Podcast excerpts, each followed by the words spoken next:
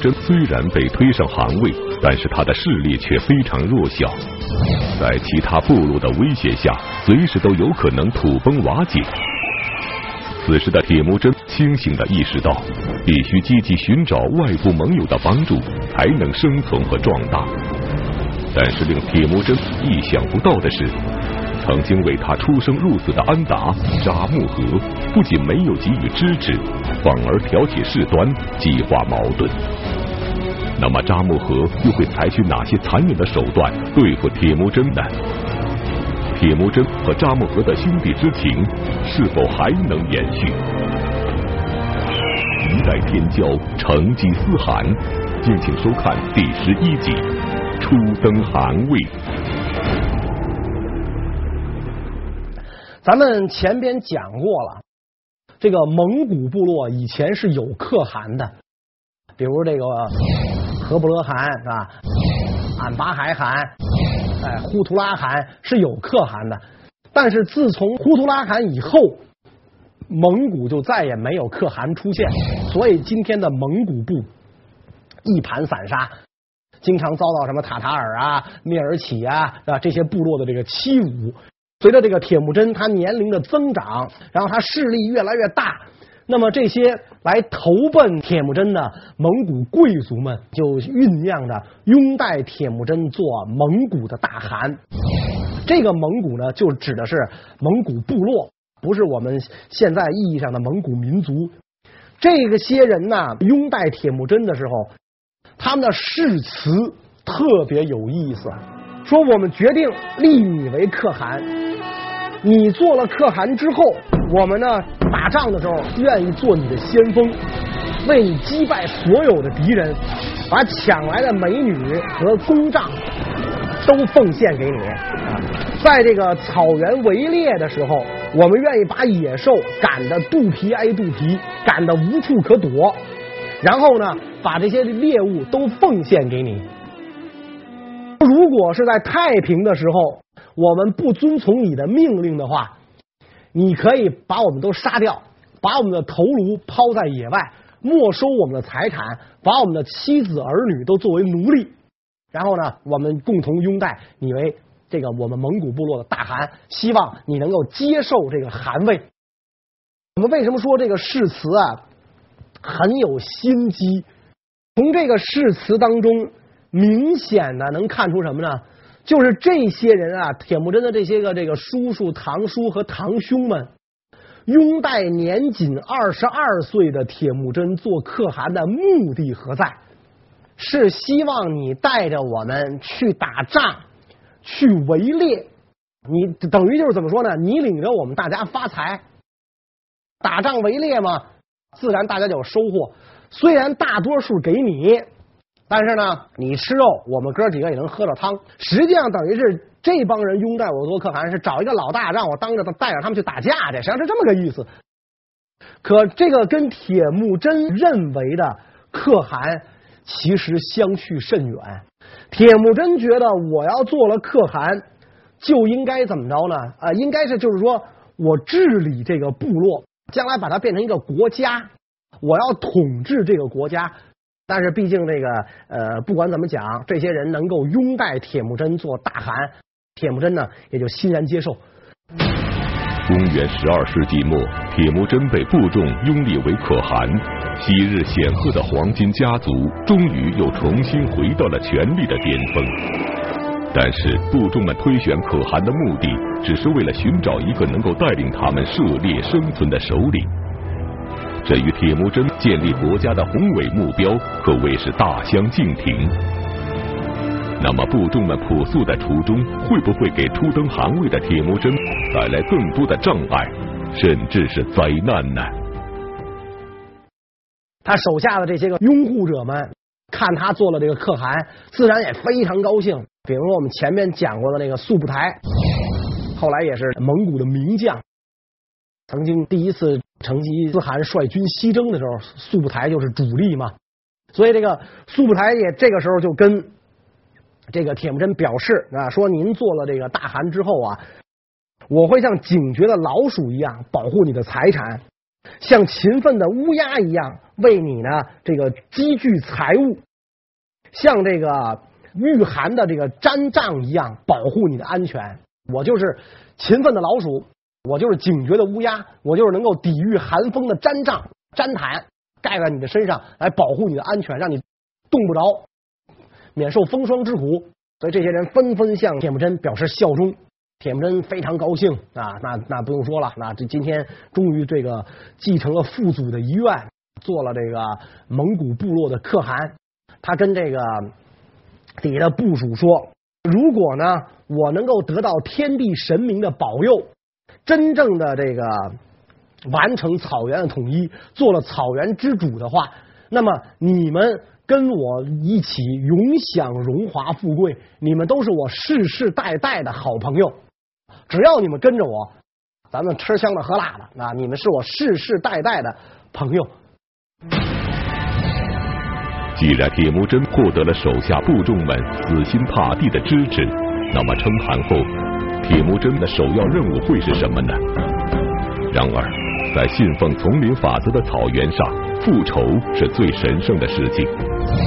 那么屡遭迫害、历经磨难才获得政权的铁木真，是不是也会效仿祖辈们发起战争，消灭其他部落，从而一雪前耻，报仇雪恨呢？铁木真一做这个可汗，就表现出了跟以前的可汗明显不同的地方。他要建立一整套的规章制度。而且这些个规章制度呢，成为这个后世啊要遵照的这种典范。那么，首先他要建立一支武装力量，蒙古话翻译过来叫做这个箭统式，就是一帮弓箭手。因为这个铁木真也知道自己的这些叔叔们、堂兄们拥戴自己，并不是说真的要真心服从自己的统治，所以靠着他们是不行的。必须有绝对忠实于自己的武装力量，因此呢，他任命了这么一帮箭统士。那么这些箭统士等于就是作为自己的贴身侍卫、贴身保镖。然后呢，他还安排手下的人各司其职，放羊的要把羊喂得肥肥的，放马的要把马喂得壮壮的，冶制刀剑的这些人呢，你一定要把这刀这个做得十分锋利，能够。砍断铁甲，然后这个生产箭矢的人，这个箭要这个箭头要能射穿多少张生牛皮，他都有严格的规定，都有严格的规定。特别是负责饮食的人，这个非常重要。如果被对手收买，在饮食当中投毒的话，那咱这一票人可就全玩完了。所以，在这个蒙古部落以后的蒙古帝国乃至以后的大元王朝当中。负责饮食的人，那都绝对是呃，就是组织上最信任的人，不是随随便便来个人，我就能当厨子，就能给大汗做饭，伺候大汗家族的，绝不是这样。铁木真称汗后，建立了一整套有别于其他部落的规章制度，强化内政。此时，铁木真的势力还非常弱小，在其他部落的威胁下，他的新政权随时都会有可能昙花一现。铁木真深知单打独斗成不了气候，所以他积极寻求外部盟友的支持。那么，对于铁木真来说，谁是他最重要的外交对象呢？此时的草原上，有人愿意和铁木真结成联盟吗？铁木真做了可汗之后，这个时候可以称为铁木真汗了。他就要把消息告诉众人，特别是要告诉自己的父汗托里和自己的安达扎木合啊，我得告诉这俩人，我现在也称汗了。那么他就派人呢去向这两个人呢传递消息。托里听说铁木真称汗，非常高兴，他说：“好啊。”说你们立我的孩子为汗，这非常好，早就该如此了。你们蒙古部落怎么能没有自己的大汗呢？你们这么做是对的，非常高兴。我绝对这个永远支持蒙古部落的可汗，也希望你们呢忠于自己的誓言。你们不是发誓要忠于你们的可汗吗？我希望你们要忠于自己的誓言，不要破坏了自己的决定，不要毁坏了自己的誓言，不要撕破自己的衣领。人得有头，衣得有领，没头不是人，没领不成衣。所以你们的大汗就是你们的衣领。你既然立了他，你不要违反誓言，不要破坏约定，不要损坏衣领，要永远忠于他。我克烈部。作为铁木真的盟友，我永远支持蒙古的大汗，所以你们回去转告给他啊，转告给他。使者欢天喜地的回去向铁木真报信儿：您这位韩父啊，您的这个这个托里真够意思。那不但他表示永远支持你，还教训我们一顿，让我们也永远支持你。那当然，这个铁木真自然也非常高兴了。然后派到这个扎木合那儿去的使者，境遇啊就完全不一样了。使者到了扎木合那儿，扎木合非常不快，但是呢，人家铁木真比你身份高，现在呢，这个部众又那么强大了，你没有这个理由跟人家翻脸嘛，所以扎木合就只好呢，强压下怒火，就指桑骂槐的呀，骂这个铁木真的两个族叔，就是拥护铁木真做这个大汗的人。一个是阿勒坦，一个是呼察尔。说这个阿勒坦和呼查尔啊，这俩人太不地道了。我跟铁木真安达在一起的时候，你们为什么不拥立他做大汗？非得我们俩分开了之后，你才立他他做大汗？你们俩是什么心思？你这不是离间我跟我的铁木真安达吗？回去告诉我的铁木真安达。小心这两个人啊，这俩不是好人，小心这两个人。所以他就说，既然你称汗这件事儿，我反对不了了，我也这个拿你没辙了，所以我就告诉这个铁木真，小心这俩人。而且他明明白白的想表明一个意思，就是我跟我的铁木真安达闹掰了，是因为这俩人离间的结果。既然你们已经立了这个铁木真做可汗了，那就立吧，啊，我也没办法了。你们忠于自己的誓言吧，别朝三暮四，朝秦暮楚。同时呢，告诉这个铁木真安达，让他开开心心的做他的可汗，我永远是他的好安达。扎木合这话，这就明显的就是言不由衷啊。这就是我们前面是吧举那举的那个例子，我是一个老板，你来投奔我。我把你带起来了，你生意也做大了，然后你挑粮单过，你单过就单过吧，你还成了我生意上的竞争对手！你现在另立门户了，你称汗了，那么你一称汗啊，肯定就会这个存在着一个草原上的牧民选边站的问题，他们到底是站到我扎木合一边呢，还是站到你铁木真一边呢？你抢先一步称汗。等于你抢先一步拿到了这个正统啊，蒙蒙古部蒙古部的这个正统地位，肯定大家就会追随你而去啊。所以这个扎木合这个时候的这个这个这个心里边啊肯定是非常不痛快啊。使者回来之后，就把这个出使的这个经过就告诉了铁木真，扎木合怎么说的啊？特别是扎木合对这个阿拉坦。和这个呼查尔十分不满啊，把这两个人骂了一顿，然后将这个原话呢转述了一遍。铁木真听完之后呢，啊，略作沉吟，想了一想，哎，说这个看来我这个扎木合安达呀，心胸啊过于狭隘了，就甭管他了，他爱怎么想就怎么想吧，啊，但是呢，我绝对不会违背跟他结义时候的诺言。我知道他心里不痛快。我也知道，他一他对我来讲是必欲除之而后快，但是许他不仁，我不会不义，我绝对不会违背了这个跟他的这个约定。既然啊他说了这样的话，由他去好了。咱们的部落千万不要挑衅扎木合，但是呢，大家要做好防备，万一这个。扎木合要有什么挑衅的举动，他要进攻咱们，咱们呢也别让他打个措手不及。扎木合曾三次与铁木真结为恩达，并数次为其出生入死，救其于危难之中。可以说，铁木真的成功少不了扎木合的鼎力支持。虽然对于铁木真称汗一事，扎木合非常不悦，但是铁木真却号召部众防御曾为自己出生入死的安达，这是不是又太过于谨慎了呢？兄弟二人能成功化解他们之间的矛盾和误解吗？等于这个时候，铁木真就已经料定跟自己这位安达之间。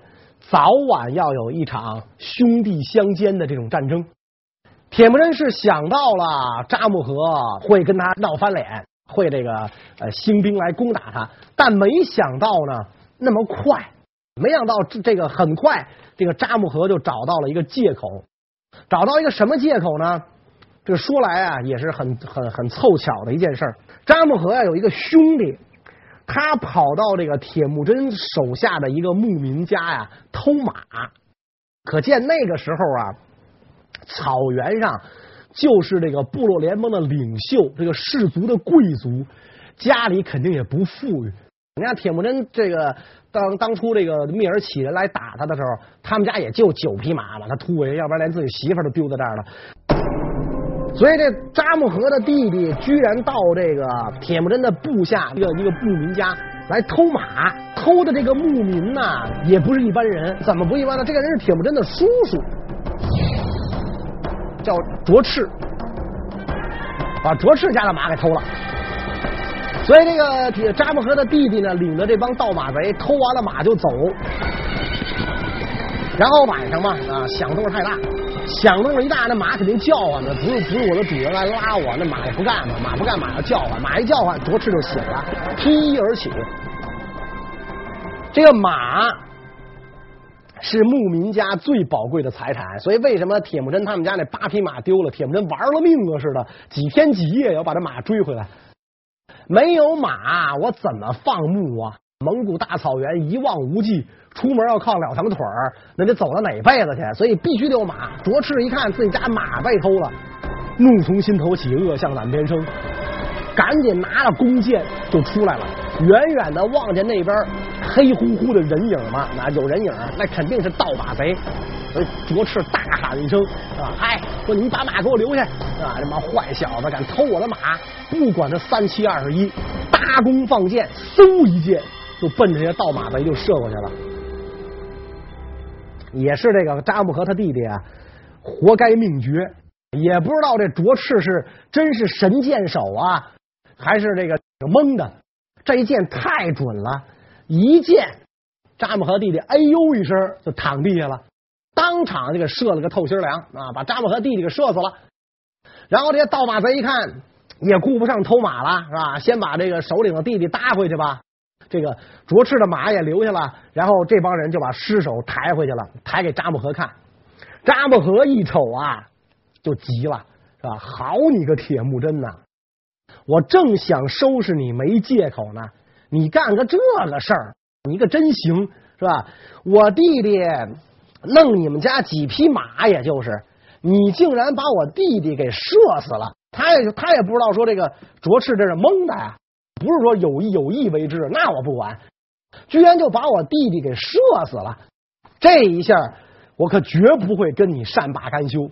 所以扎木合就有个借口，我要为我弟弟报仇。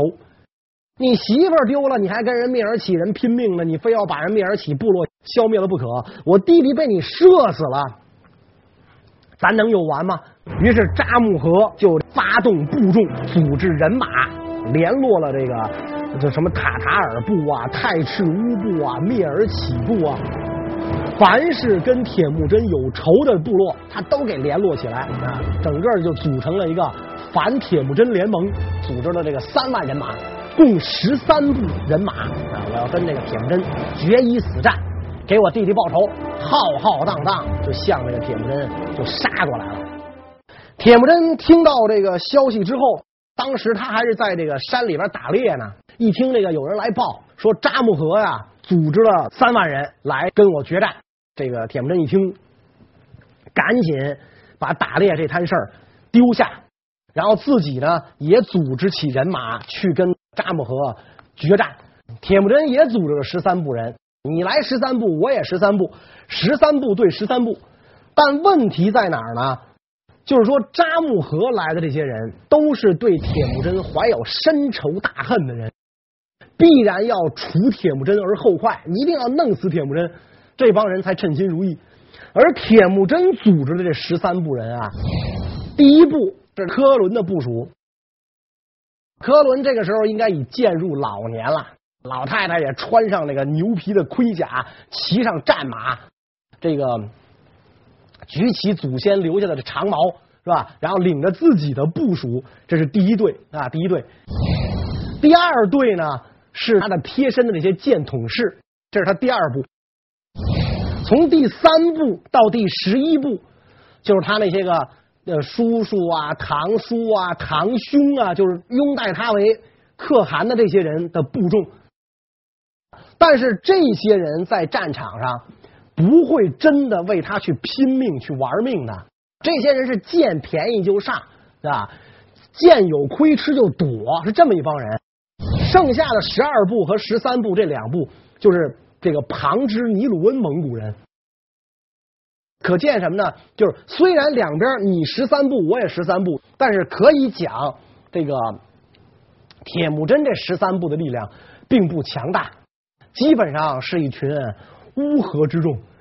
所以这个双方在草原上拉开阵势，一照面，铁木真的部队啊就被打了个落花流水，冲了个稀里哗啦。扎木合那十三部落，个个怀着对铁木真的深仇大恨，啊，举着明晃晃的战刀，是吧？骑着快马，一阵风似的就冲到了这个铁木真的队列面前，射出像蝗虫一般密集的箭雨，能够遮住这个太阳，是吧？然后这个大队人马就像一股狂风似的席卷而来。铁木真的部下哪儿见过这阵仗？所以这个双方刚一接战，一个回合都没打完，稀里哗啦的就退到了沃南河岸。铁木真第一次独自担当啊，独自领导这样的大战就惨败了。这一仗呢，就是这个蒙古历史上有名的十三义之战。铁木真首次独立领导这场大战。惨败啊！以前那个跟蔑尔乞人打仗也好，那都是这个他的父亲啊，啊，就他的他的义父托里啊，啊，然后扎木合安达呀，跟他一块儿。关键是这个铁木真这一仗啊，惨败了之后，实际上呢，元气未伤啊，他伤亡的人并不多，因为他跟这个呃这个扎木合的联军一照面，一个回合下来，哗啦哗啦啦的人就往下跑，所以大部分人呢。都跑得快啊！有的人可能都没跟扎木合的联军接上火啊！一看前面的人往回跑了，那自己也就撒腿就往后跑。所以败仗是败仗啊，但是呢，这个并不没有像说以前那个蔑尔乞人啊、太乙赤乌人那样被打的就是这个亡族灭种的那那那那种地步，没到那个地步。但是呢，对于对于铁木真来讲啊，更加可喜的是什么呢？这个联军打胜了之后。对待俘虏啊，极其残忍。历史上各个朝代对待俘虏的态度都有所不同，有的优待俘虏，将其化为己用；有的干脆全部杀光，以绝后患。但是扎木合对待俘虏的方法却极其残忍，甚至惨无人道。那么？他究竟会选择哪种令人发指的手段对待俘虏呢？扎木合大胜了之后，对待俘虏啊，极其残忍啊，极其残忍，弄了七十口大锅啊，里边烧着滚开的开水，把被俘的这个铁木真部落的人，就是凡是支持铁木真部落被他俘虏的人，扔到这这大锅里，活活煮死。啊，等于这个煮了七十锅人肉，所以扎木合这么一干，大失人心。他跟那个铁木真的这种对人的这种友善呐、仁爱呀，就形成了鲜明的对比。啊，你你这么这这么做的结果，大失人心。铁木真凡是弃他而去的部众再回来了，他没二话啊，绝对不会说这个呃，我我不要你，你当初背叛我，怎么你小子怎么怎么着，咱俩没完没有是吧？只要回来，咱就还亲如一家。然后他对待他的部下体恤有加，是吧？打仗的时候冲锋在前，撤退的时候断后，他都是这样的一个人，跟扎木合形成了鲜明的对比。所以啊，作为一个合格的领导者，光有威严是不够的，你要作为一个成功的这个统治者。必须得有一颗包容的仁爱的心啊！你得能够包容别人的缺点啊！你得这个爱惜你的百姓，爱惜你的部众，甚至爱敌人，你得有这么一颗仁爱的心，所以你才能够散发出你崇高的人格魅力，你才能有那种呃夺人双目的气魄。你看扎木合跟这个铁木真俩人一对比，就看得出来了。凡是在乱世中能够脱颖而出、能够成功的人，都是这样啊！你要会控制你自己的情绪，喜怒不形于色，特别是不能因为这个自己个人的一个遭遇、个人那种私仇啊，然后滥杀无辜啊。所以这个《孙子兵法》也讲这个嘛：主不可因怒而兴师，将不可以运而制战。主不可因怒而兴师啊！你不能说因为哪个国家得罪我，一拍桌子灭了他。不能这么干啊！将不可以运而制战，是吧？你不能因为别人气你啊，你不敢打缩头乌龟，你就出去跟人拼命去，也不成。你作为君主要对一国负责，是吧？你作为这个将领，你要对三军负责，所以你必须要好好的控制你的情绪。那你今天甭管你是作为一个企业啊，作为一个单位的领导者，你要对这个你这个部门负责，更不能因为你的某些行为啊，你的这个这个控制不住自己的情绪啊，让大家。